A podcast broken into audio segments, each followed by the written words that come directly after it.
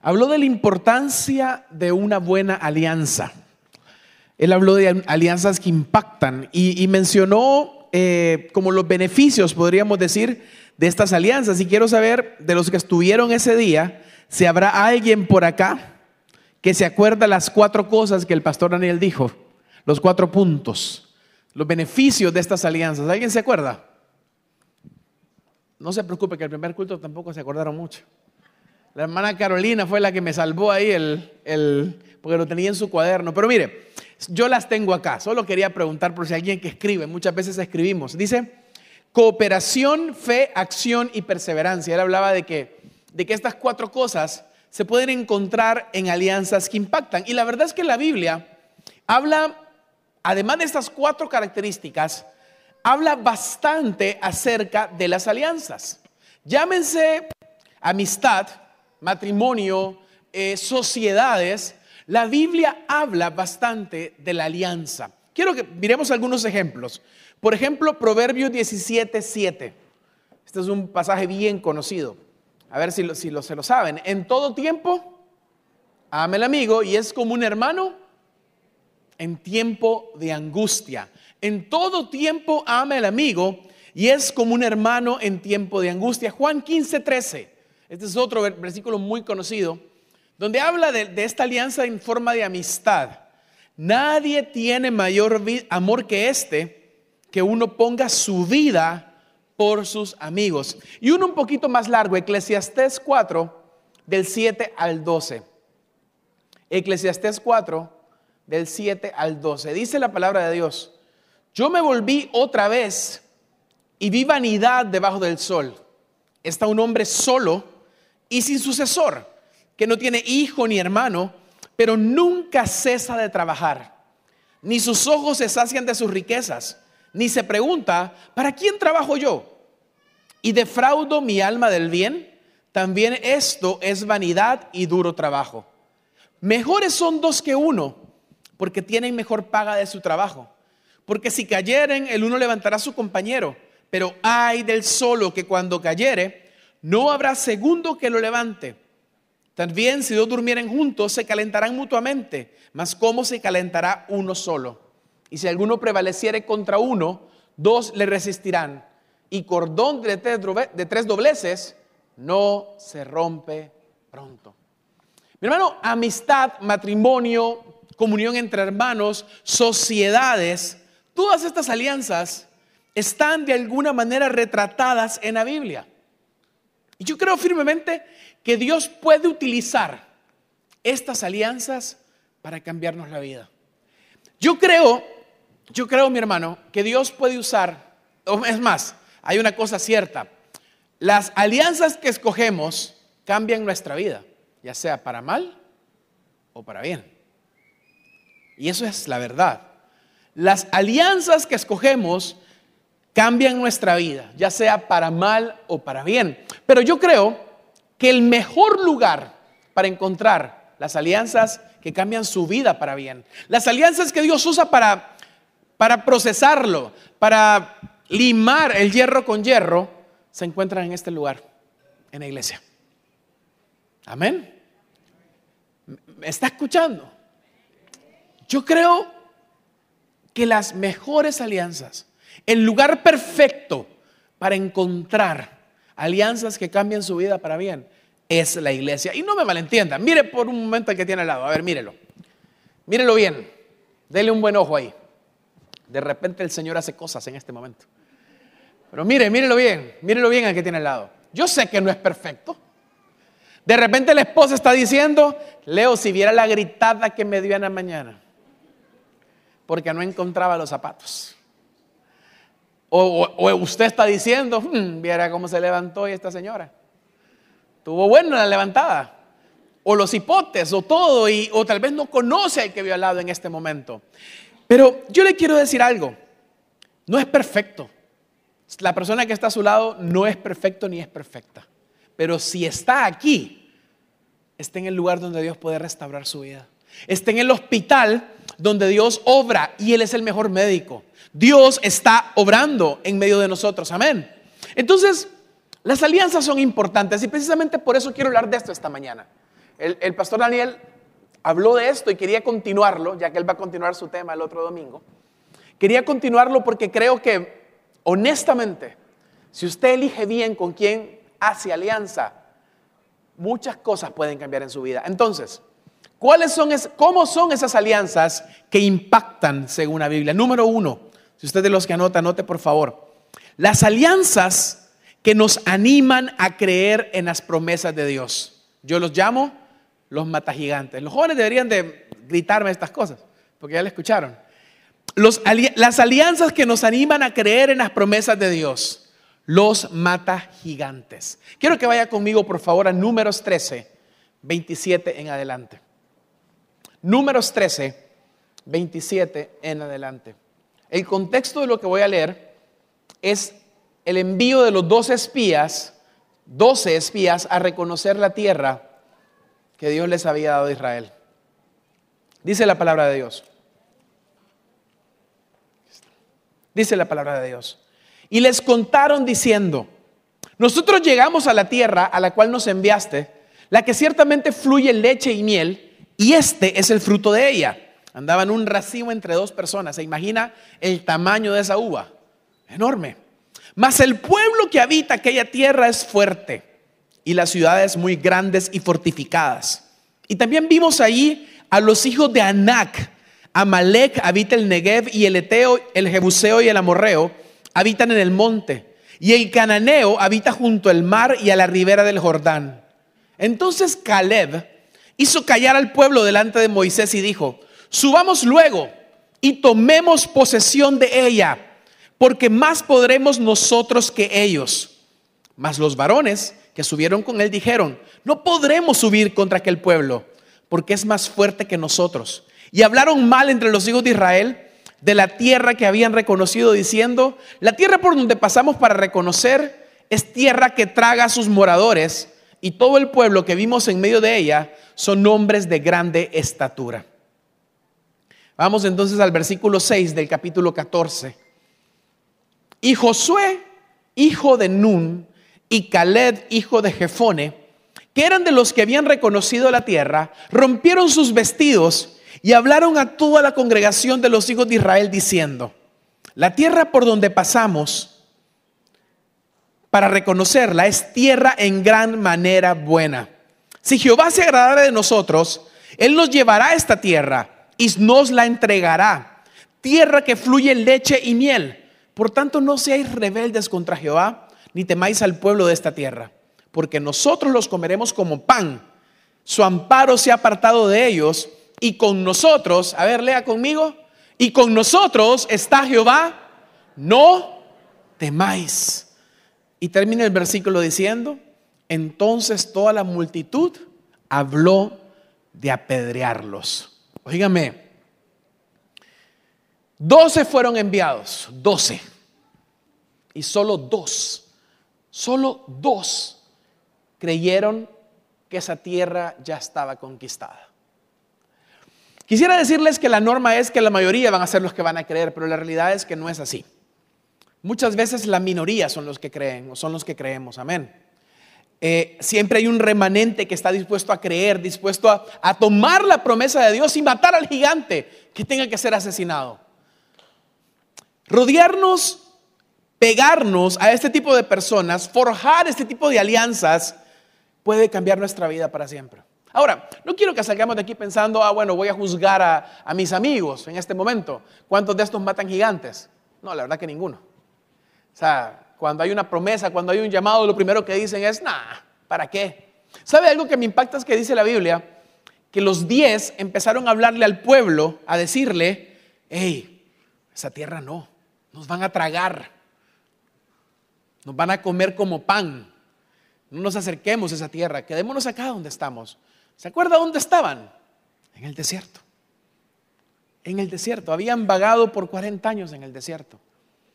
Y cuando entraron a la tierra, no pudieron concentrarse en las, en las uvas gigantes, en la leche y en la miel. Se concentraron en el gigante. Se concentraron en el gigante. Pero me pregunto y pregúntese usted, ¿Soy yo un mata gigantes? ¿Soy ese amigo, soy esa alianza que le cree a Dios de verdad? ¿O soy el que dice, no, mejor aquí me quedo en el desierto, al cabo que ya me acostumbré? Ya estuvo.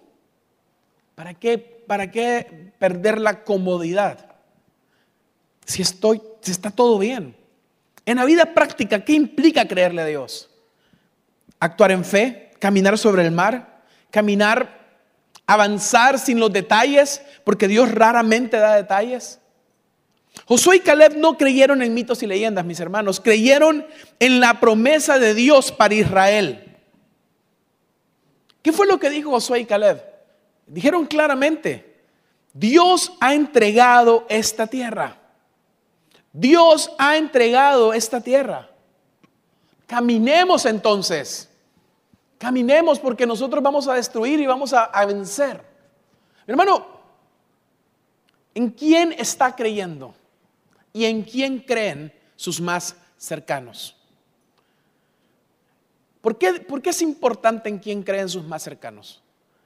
Porque de una u otra manera, mi hermano, su, su vida y su creencia, su convicción, se va a ver afectada si a su alrededor sus más íntimos no creen a Dios como usted. Ojo, puede estarlo viendo como un proyecto evangelístico y gloria a Dios, predíqueles el evangelio, pero no, no nos engañemos, no nos engañemos. Si esa persona que usted tiene en su círculo íntimo, si esa persona, mi hermano, si esas personas que son parte de su círculo más cercano, no pueden ver la promesa de Dios para adelante, en su vida incluso. ¿Qué pasa? Fe alimenta fe. Duda alimenta duda. Miedo alimenta miedo. Es más, peor, apatía alimenta apatía. Y de nuevo, no pensemos en los demás, pensemos en nosotros. ¿Soy yo mata gigante? Soy yo el amigo de mi grupo que está dispuesto a decir, no hombre, sigamos para adelante. Hay promesa de Dios. Hay, hay algo diferente adelante para nosotros. Sí, se ven problemas, pero en el nombre de Jesús los podemos matar. En el nombre de Jesús se van a ir. En el nombre de Jesús se pueden destruir. Dígame, ¿qué diferencia es? No estoy hablando, a ver, no es que van a ir a jugar fútbol y van a decir, en el nombre de Jesús meto el gol. O sea, bueno, sí, puede ser, va. Ojo recuerdo a varios que cuando el España juega hacen eso. No voy a decir nombres. Pero el asunto es que estoy hablando de que cuando el común denominador, cuando el tiempo que pasa, del todo el tiempo que pasan juntos, esta fe, este tipo, este tipo de vida, esta realidad, no sucede en su alianza, deberíamos repensarlo.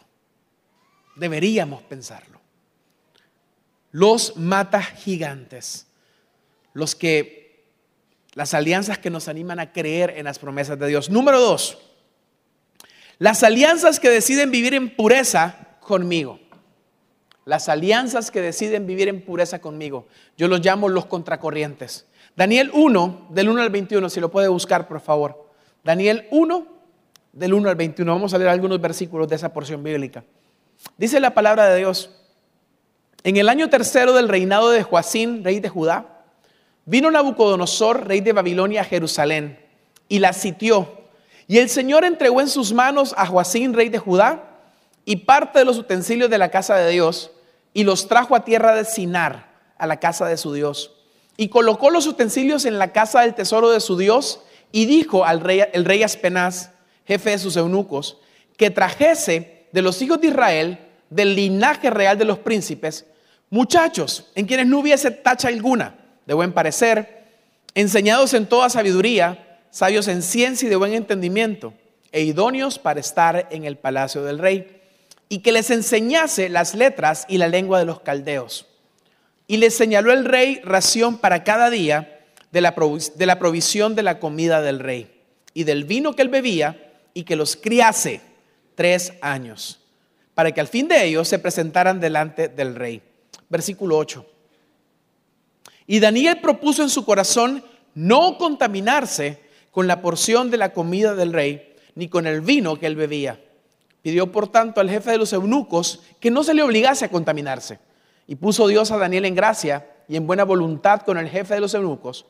Y dijo el jefe a Daniel, temo a mi señor el rey, temo a mi señor, el rey que señaló vuestra comida y vuestra bebida, pues luego que él vea vuestros rostros más pálidos que los de los muchachos, que son semejantes a vosotros, condenaréis para con él mi cabeza. Entonces dijo Daniel a Melzar, que estaba puesto por el jefe de los eunucos sobre Daniel, Ananías, Misael y Azarías, te ruego que hagas la prueba con tus siervos por diez días y nos den legumbres a comer y agua a beber. Mire, esta historia es muy conocida. Yo sé que, usted ya la ha escuchado. Es, impactante la historia de Daniel y sus, amigos, y sus tres amigos. Y la única palabra que se me viene es contracorriente. Pero quiero reflexionar algo más. ¿Usted cree que les fue fácil a estos muchachos comer legumbres y agua mientras los demás estaban comiendo pavo, cerdo, res, postres decadentes, espectaculares, tomando el mejor vino que había por tomar y ellos comiendo agua y legumbres? Ahora, ¿qué tiene que ver esto con pureza? Porque le decía, los, las alianzas que están dispuestas a ser puros conmigo. Pureza no solo es sexo. Pureza es mucho más, es, un concepto mucho más amplio que el sexo. La pureza es proponer en mi corazón no contaminarme con la comida del rey. ¿Qué significaba la comida del rey? Era una comida que había sido sacrificada a ídolos. Era una comida que había sido primero ofrecida al dios de Nabucodonosor. Y que cuando la comían, para todos era un privilegio, porque esa comida primero había sido ofrecida al dios, como una ofrenda. Era tan claro para Daniel que Jehová estaba en contra de eso. Su motivación era agradar a Dios, ser puro delante de Dios, no contaminarnos. Y eso es pureza, buscar la no contaminación. Ahora, ¿le habrá ayudado a Daniel que Ananías, Misael y Azarías también estuvieron con él? creo que sí. Daniel fue el líder porque lo propuso. Los otros tres se unieron al reto. Pero más adelante en Daniel podemos ver que Ananías, Misael y Azarías también eran firmes, ¿no es cierto? Porque no se arrodillaron ante un gigante. Y conocemos la historia de, ese horno de fuego. Pero Primera Corintios 15:33 dice, no se dejen engañar. Primera Corintios 15:33, no se dejen engañar. Las malas compañías, ¿qué dice? Corrompen las buenas costumbres. El que a buen árbol se arriba, buena sombra le cobija. El que, el que anda con lobos, ¿cuántas veces mi mamá me dijo eso? Y miren, yo, yo le decía en la mañana que normalmente este verso se usa mucho para predicar a los jóvenes. Los papás se lo saben, este verso. Se lo saben de memoria. Hey, las malas conversaciones corrompen las buenas costumbres. Y lo dicen y tal vez ni saben que está en la Biblia, la verdad de verdad, pero se lo saben. Ahora, este versículo no solo es para jóvenes. De hecho, no dice, jóvenes, no rey. ¿Verdad que no? Este versículo es para la iglesia. Ahora, ¿por qué, por qué hice la, la separación? Porque como papás, nosotros tenemos la tendencia, y es normal, a estar cuidando estas cosas. Queremos saber quiénes son los amigos de nuestros hijos, cosa que es buenísimo. Eh, por ejemplo, un consejo que no me lo está pidiendo, pero se lo voy a dar. Si su hijo se quiere reunir con amigos, abra su casa de par en par para que se reúnan. Ah, cocínele, pídales pizza. Abra su casa, porque ahí lo va a poder conocer de verdad. Pero eso es otro tema. Entonces, ¿qué pasa con esto? Con esto? Le decimos a nuestros hijos, hey, no erréis. Las malas conversaciones corrompen las buenas costumbres. Y el guirro ya está así como, sí, ya sé. Y, el cipote empezamos a hablar mal de los amigos. ¿Y qué pasa? En adolescencia hay una etapa donde los jóvenes se convierten en abogados expertos. Óigame, tienen una habilidad para presentar un caso y decir, mi amigo es perfecto. ¿Sí o no, papás? Óigame, es exagerado. Una habilidad para presentar todas las virtudes del papá, del amigo, perdón. Le dicen, no, mamá, sin él no estudio. Esa es la persona que me hizo pasar la clase. E, él otra, otra típica. No, no, pastor, oramos. Viera cómo oramos. O sea, leemos la Biblia juntos, pastor. Yo uno sabe, uno sabe, uno sabe, uno sabe. Pero ¿sabe qué pasa, mi hermano? Decía que este, este pasaje no dice jóvenes, es para la iglesia. ¿Y sabe por qué se lo digo? Porque de repente le decimos a nuestros hijos, las malas conversaciones corrompen las buenas costumbres, pero el domingo, como adultos, abrimos nuestra casa, un asado, y vienen nuestros amigos. Y de repente nuestros amigos sacan la cerveza. De repente nuestros amigos sacan la botella de vino. De repente nuestros amigos empiezan a chistear, a hablar feo. ¿Y saben quién está viendo? Los adolescentes a los cuales les dijimos, las malas conversaciones corrompen las buenas costumbres. Una vez un amigo, un pastor amigo me dijo, yo no, yo no tenía hijos todavía, creo que fue mi primer año de casado, me dijo, ¿ya examinaste si querés que tus amigos, que tus hijos se expongan a tus amigos? Yo quedé así como, ¿qué quiere decir? Me dice, sí, me dice, todos tus amigos que tenés ahorita, si siguen siendo tus amigos, porque hay varias pruebas de las amistades. Los amigos de soltero, los amigos cuando llega la novia y los amigos que pasan el matrimonio. Esos son los amigos que quedan normalmente para siempre, porque ya los dos se pusieron de acuerdo que sí les caen bien, ¿va? Es la realidad. Estas son cosas que no se dicen, pero es la verdad. Entonces, ahora la otra prueba es, quiero yo que mi hija y mi hijo vean a este, lo escuchen hablar, pasen tiempo con él. Es duro, mi hermano, pero es una pregunta seria, porque nuestros hijos aprenden más con lo que ven que hacemos que, con, lo que le decimos. Entonces, no bebas, no hagas tal cosa, pero yo sí lo hago. Porque yo ya estoy grande o porque yo ya soy adulto. Mi hermano, no erréis. Las malas conversaciones corrompen las buenas costumbres.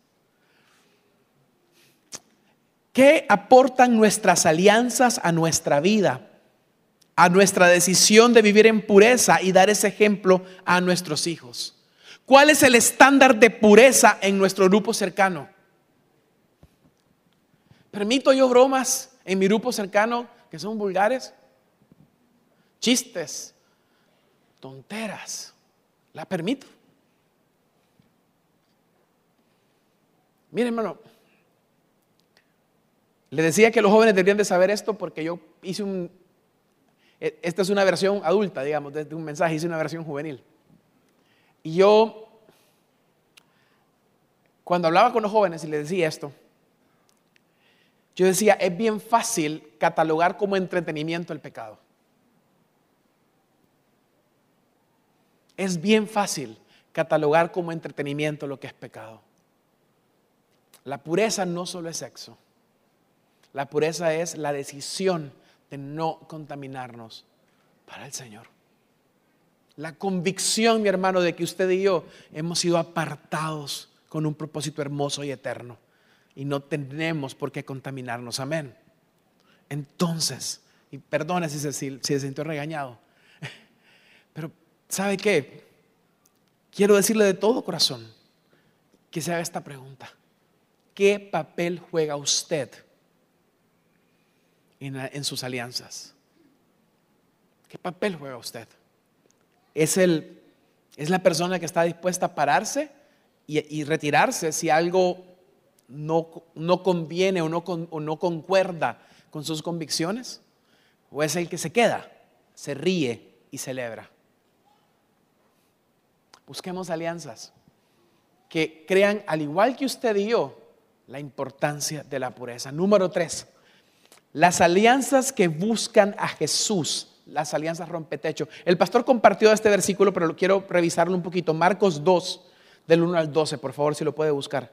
Marcos 2, del 1 al 12.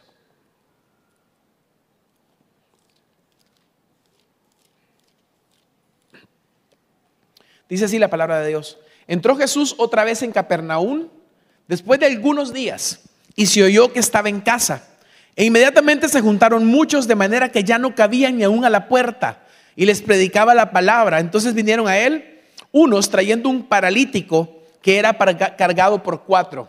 Y como no podían acercarse a él a causa de la multitud, descubrieron el techo de donde estaba y haciendo una abertura, bajaron el techo en que yacía el paralítico. Al ver Jesús la fe de ellos, al ver Jesús la fe de ellos, dijo el paralítico, hijo, tus pecados te son perdonados. Al ver Jesús la fe de ellos. ¿Qué más tengo que agregar? La fe de estos amigos pasó a la, pasó a la acción y no les, no, les importó absolutamente nada. ¿Sabe qué? Culturalmente hablando, en Israel, en, en este tiempo y ahora todavía, ellos son gente con muchos límites, muchísimos límites. Una mujer casada, por ejemplo, no puede tener eh, relación, hablar libremente con alguien que no sea su esposo. O sea, hay todo un tema de, de respeto, de honra, de cuidado del espacio personal. Igual nosotros, ¿no? no es como que nadie va a llegar a su casa sin invitación. Bueno, a mi casa sí llegan, pero en general nadie llega a su casa sin invitación.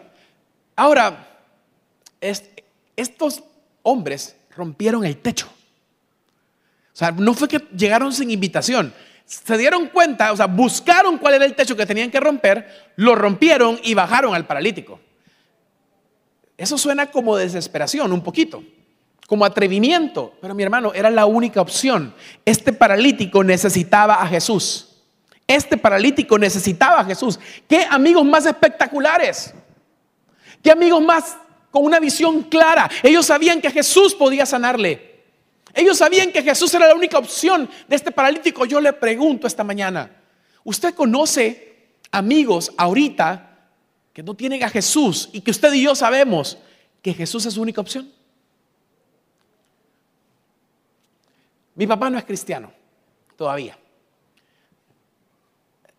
Hace, hace tiempo que no lo miro y esta semana tuve la bendición porque fue una bendición, por una razón random, así nada que ver, de pasar por su consultorio y estar con él un rato en la mañana. De repente estábamos hablando y mi papá dice, gloria a Dios por tal cosa, y yo, gloria a Dios. ¿Y este de cuándo dice gloria a Dios? Y después dice, no, sí, porque Dios, Dios es bueno y él, él lo permite. Y yo, ¿qué? Mi hermano, yo estaba en shock. Había recibido una noticia complicada, pero la noticia me valió. Yo estaba en shock porque estaba oyendo a mi papá mencionar a Dios. Obviamente me hubiera encantado decirle que esta historia terminó con yo orando con mi, orando con mi papá, ¿verdad? No terminó así, pero ¿sabe por qué se lo estoy contando? Porque mientras escribía y estudiaba esto, Dios me habló y me dijo, yo soy la única opción de tu papá. Yo no sé si él está escuchando este mensaje, capaz que está viendo, papá, hola, capaz que está viendo el mensaje por, por, por Facebook, no lo sé. Pero esta semana tengo la convicción de que voy a volver a ir y voy a hablar acerca de esas palabras. Y le voy a preguntar, papá, ¿pasó esto? Y quiero preguntarte. Quiero preguntarte por qué estás diciendo estas cosas. Y le voy a volver a predicar el Evangelio, porque ya lo he hecho, pero, pero hace tiempo que no lo hacía. Y mi hermano, la única opción de mi papá es Jesús. La única opción de mi papá es Jesús. Ahora yo le pregunto, ¿tiene usted amigos personas ah, que, que, por intencionalidad y por elección propia los ama, que no tengan a Jesús? Yo creo que todos tenemos, ¿no es cierto? Entonces, ¿está dispuesto usted a romper el techo por esos amigos? ¿Qué es romper el techo? Perder el orgullo, perder la vergüenza de predicar el Evangelio, perder la vergüenza de decir, man, no estás bien y Jesús te ama. Quitarnos tal vez perder el miedo de perder esa amistad por un tiempo, porque de repente él diga, no, con religiosos no me meto, pero le aseguro que un día va a volver. Romper el techo, mi hermano, es estar dispuesto a obedecer, porque sabemos que Jesús es la única opción. El evangelismo no es labor del pastor David, del pastor Daniel, del pastor Abraham, del pastor Armando, del pastor Arturo, ni del pastor José, ni del pastor Leo. El evangelismo es, obra de la iglesia. La gran comisión fue dejada a todos nosotros, amén. Y, el mundo tiene que entender que Jesús es la única opción, amén. Amén. Gloria a Dios. Aplauda con fuerza al Señor.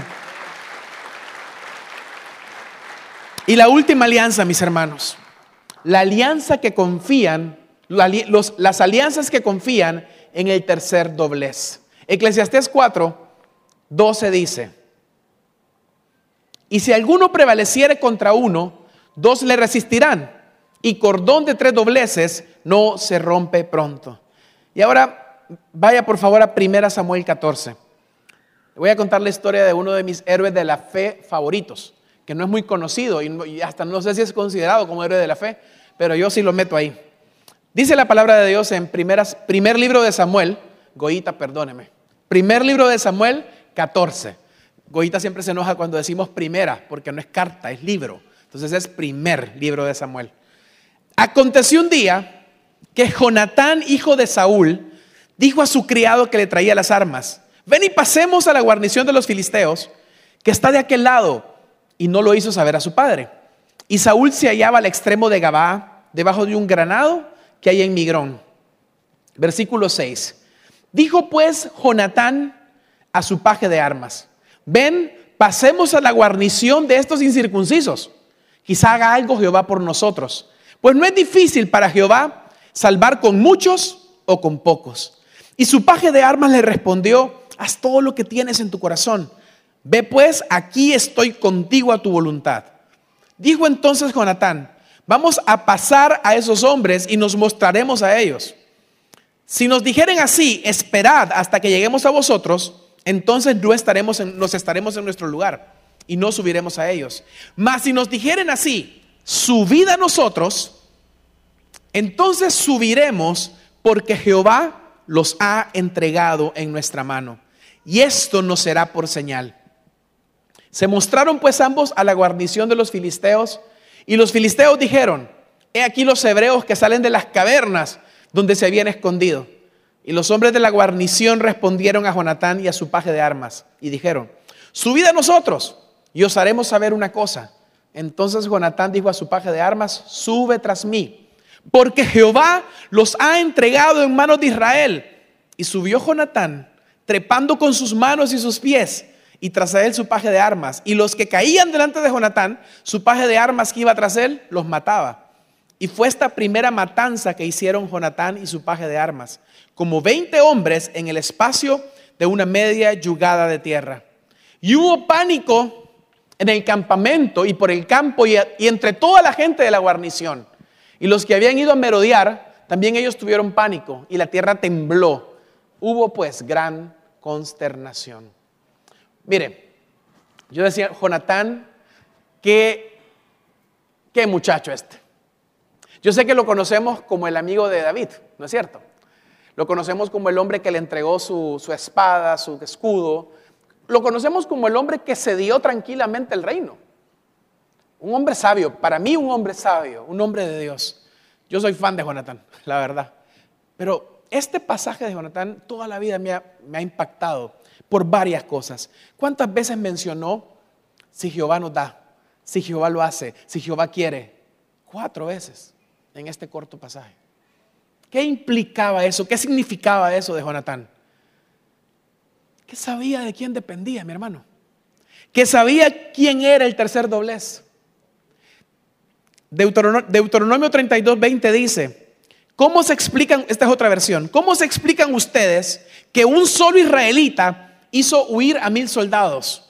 ¿Cómo se explican que dos soldados hicieron huir a diez mil? si yo no cuidara de ustedes, no les hubiera dado la victoria, ustedes no habrían podido vencer. Mi hermano, usted y yo tenemos la victoria porque Cristo nos dio la victoria. Punto.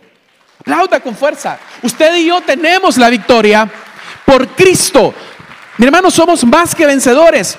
¿Y sabe quién lo tenía claro? Jonatán.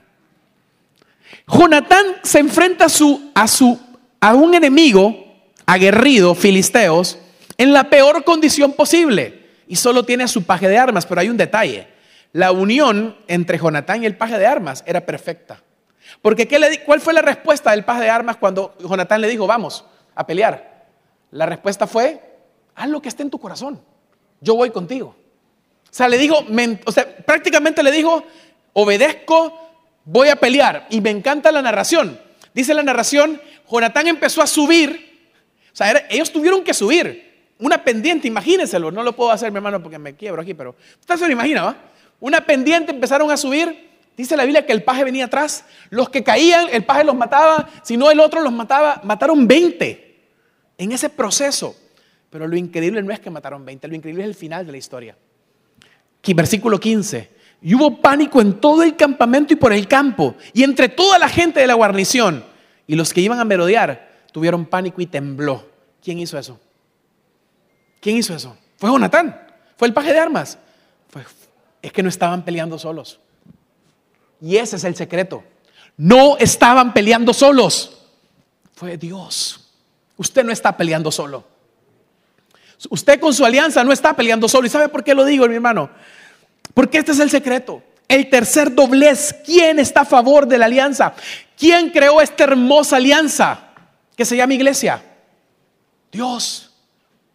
Dios. Y por eso le digo que es dentro de este lugar donde usted puede encontrar la mejor experiencia que puede tener. Puede encontrar, entre nosotros hay matas gigantes, entre nosotros hay contracorrientes, entre nosotros hay, de los que confían plenamente en el tercer doblez. Entre nosotros, mi hermano, hay rompetechos. Amén. Quiero que por favor se pongan de pie los líderes de grupo de desarrollo de GDC. A ver, por favor. Todos los líderes de GDC que hay aquí en este lugar. Ahora, los pastores de zona también, si hay pastores de zona, por aquí, pónganse de pie. Los pastores de zona son los, los que cuidan, hay siete zonas en la iglesia, ¿no es cierto? ¿Siete? Sí, ¿verdad? Hay siete zonas, cada pastor de zona tiene a cargo líderes y hay anfitriones también. Anfitriones, pónganse de pie también, por favor. Todos los anfitriones de GDC. Muy bien, gracias. Ahora, pónganse de pie los líderes de matrimonio, por favor. Líderes de matrimonio, de los grupos de matrimonio. Muy bien. Ahora los líderes de tribu, de jóvenes. Todos los líderes de tribu. Por favor. Gracias. Muy bien. Fíjese bien. Aquí, entre estas personas que no son perfectas, los de, los de jóvenes menos, los conozco bien yo, no son perfectos. Para nada. De repente usted los está viendo está diciendo, mm, ahí no quiero ir. Puede ser. Pero le quiero decir algo. Hay matas gigantes, hay rompetechos, hay contracorrientes y hay ellos, hay esos que saben que la victoria está en Jehová. Pero sobre todo, mi hermano, es un lugar donde usted puede encontrar refugio, oración y alguien con quien caminar. Por favor, yo sé que aquí hay muchos nuevos en este auditorio, en esta parte de nuestra iglesia de Pierre. Yo le quiero pedir un favor enorme. Si usted no tiene un lugar donde se congreguen estos grupos pequeños, por favor busque los pastores de zona, al pastor David, búsqueme a mí para poder ayudarle a llegar a un grupo de desarrollo, a un grupo de matrimonios, a un grupo de jóvenes. No pelee solo. No pelee solo. Mi hermano, tenemos la victoria, pero el Señor nos dio la bendición de, tener la potestad de caminar juntos. Así se llama el ministerio de matrimonio, de hecho, caminar juntos. Nos dio la bendición de caminar como iglesia en unidad, en coinonía, en amor. Pueden sentarse, hermanos. y quiero terminar con una experiencia que pasó hace poco conmigo. Fuimos con los pastores misioneros a, la Ensenada. Nunca había ido a ese viaje. Ellos tenían la costumbre del día del pastor, a los pastores misioneros, se les lleva un viaje. Tuve la bendición de, de anexarme en esta ocasión. El martes mi hermano me dio la trabazón de la espalda. No sé si usted me ha visto alguna vez cuando ando trabado, pero anda así como de lado. Me puse mal, mal, mal. Y el pastor Daniel nos llevó a un lugar precioso que estaba como a no sé cuántos metros de la playa, sobre el mar, un, kiosco que hay ahí hermoso. Iba el pastor con su, con su bastón y iba yo al lado así. Los dos, reventados, reventados, un dolor. Y yo estaba enojado. Yo decía, Señor, ¿por qué hoy? estoy en la playa. o sea, quiero relajarme, estoy, era un buen momento. Mi hermano terminó la reunión, como pude, llegué al cuarto, me acosté. De repente me tocan la puerta. Era el pastor Juan Manuel de Junta a los Caminos con una botella de aceite y Diana con una inyección. Y me dice el pastor Juan Manuel, ¿le puedo dar un masaje? Y yo, amén. Me acosté, me quité la camiseta, empezó a dar un masaje espectacular. Diana, ¿lo puedo inyectar? Sí, me inyectó. El hermano José Armando Celade me fue a buscar una pastilla. El otro, el hermano Betual fue al pueblo a buscar otra cosa. Todos, mire mi hermano, yo la, mayor relación que tenía con los pastores misioneros era el pastor Abraham, el pastor Alex. Era como los que más me llevaba. Ahora mi oración por esos hombres de Dios cambió totalmente. o sea, el, amor subió, pues, porque me sentí tan amado. Mi hermano, esa es la alianza, esa es la iglesia, ese es el plan de Dios para usted y para mí. No que esté solo, no que camine solo con sus luchas y sus, y sus asuntos, que cree que a nadie le importan, nos importan, nos importan y queremos caminar con usted. El Catecismo de Westminster en su primera pregunta dice, ¿cuál es el fin principal y más noble del hombre? Y dice la respuesta, glorificar a Dios y gozarnos de Él para siempre. Yo creo, mi hermano, que usted y yo existimos para glorificar a Dios en nuestra vida con nuestras decisiones. Y elegir con quién caminar es una de las decisiones más importantes de la vida. Así que le voy a pedir que cierre sus ojos por un momento. Y quiero hacer una pregunta difícil en esta, en esta mañana. Y quiero que levante su mano, si ese es tu caso. ¿Habrá, ¿Habrá personas en este lugar que no pertenecen a ningún grupo pequeño de la iglesia? Levante su mano, por favor. Solo yo lo voy a ver. Solo quiero ver porque quiero orar. Ok, gracias. Muchísimas gracias. Gracias. A ver, a ver, gracias. Ya lo puede bajar. Solo levante y le baja. Yo ya lo mire. Ahí atrás, todavía no he visto de atrás. Ahora tengo que hacerlo por partes. Eso, ya vi. Ya vi. Ok. Mis hermanos, ya pueden abrir los ojos. Todos los que me levantaron la mano, por favor, encarecidamente, mire, con todo el amor del mundo, busquen hoy una respuesta en ese sentido. Hay alguien que lo va a invitar. Incluso lo invito, tal vez puede abrir su casa para un grupo de desarrollo nuevo, para ser anfitrión. Puede hablar con los pastores de zona, pero no se quede pensando que la vida cristiana es caminar solo, porque no es así. Las alianzas que impactan pueden convertirse en, un fruto tan grande que tengamos que tener tres cultos el domingo porque se llena de todas las personas que usted va a traer a esta iglesia. Amén. Vamos a orar en el nombre de Jesús. Padre, te damos gracias. Señor, te damos gracias primero porque nos amas, porque tú fuiste el primer ejemplo. Tú nos diste el ejemplo, Jesús, al elegir doce para caminar. Elegiste un Pedro que tal vez ninguno lo hubiera elegido. Elegiste a uno que dudaba como Tomás. Elegiste un Judas que sabías que te iba a traicionar. Pero caminaste con ellos 12 años y los formaste, los discipulaste, los amaste. Los sigues amando. Y se convirtieron en evangelistas, aún sin tener la preparación. Evangelistas de multitudes, evangelistas de uno a uno. Hombres que obedecían la voz del Espíritu Santo. Señor, tú quieres ese tipo de alianza. Tú quieres ese tipo de alianza que impacta el mundo, que impacta Honduras, que impacta San Pedro Sula, pero primero que impacta nuestros corazones. Señor, en el nombre de Jesús, yo te pido que cada grupo de desarrollo, que cada grupo de matrimonio, que cada tribu, Señor, se, se abra y se convierta en una argolla abierta que recibe en amor, que recibe en amor a otros, que predique el Evangelio que crezca, que se multiplique y que impactemos juntos San Pedro Sula y Honduras. Gracias Señor, porque lo mejor de esto es que tú eres el que da la victoria. Y en el nombre de Jesús somos más que vencedores por medio de aquel que nos amó. Gracias Padre. En el nombre de Jesús y todos decimos amén y amén. Mis hermanos, que el Señor les bendiga.